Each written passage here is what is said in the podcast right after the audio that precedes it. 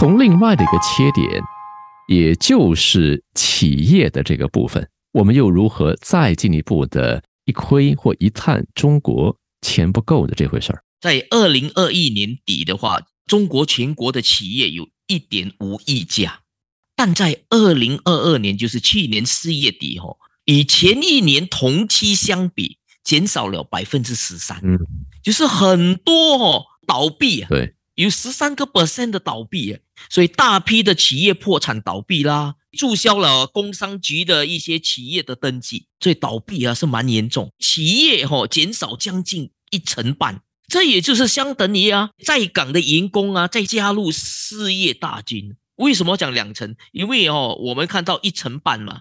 再加上这是一成半是倒闭，再加上那一些没有倒闭还维持得住的话，他当然也要减少员工啊，来削减成本嘛。所以按照官方的统计的话，哈，中国城镇就业人数大约是四点四亿。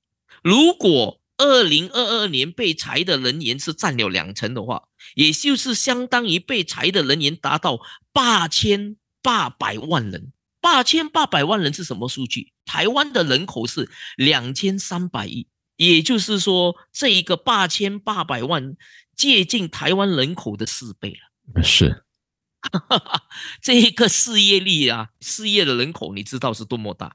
再加上哈，城镇人口原来已经失业的话哈，所以二零以及二零二二年新毕业的一千万难以找就业的大学生。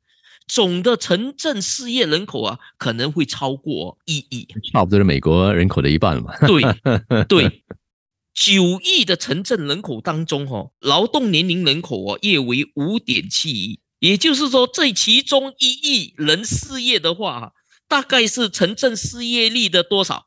十七点五个 percent 呢？受不了，十七点五个 percent。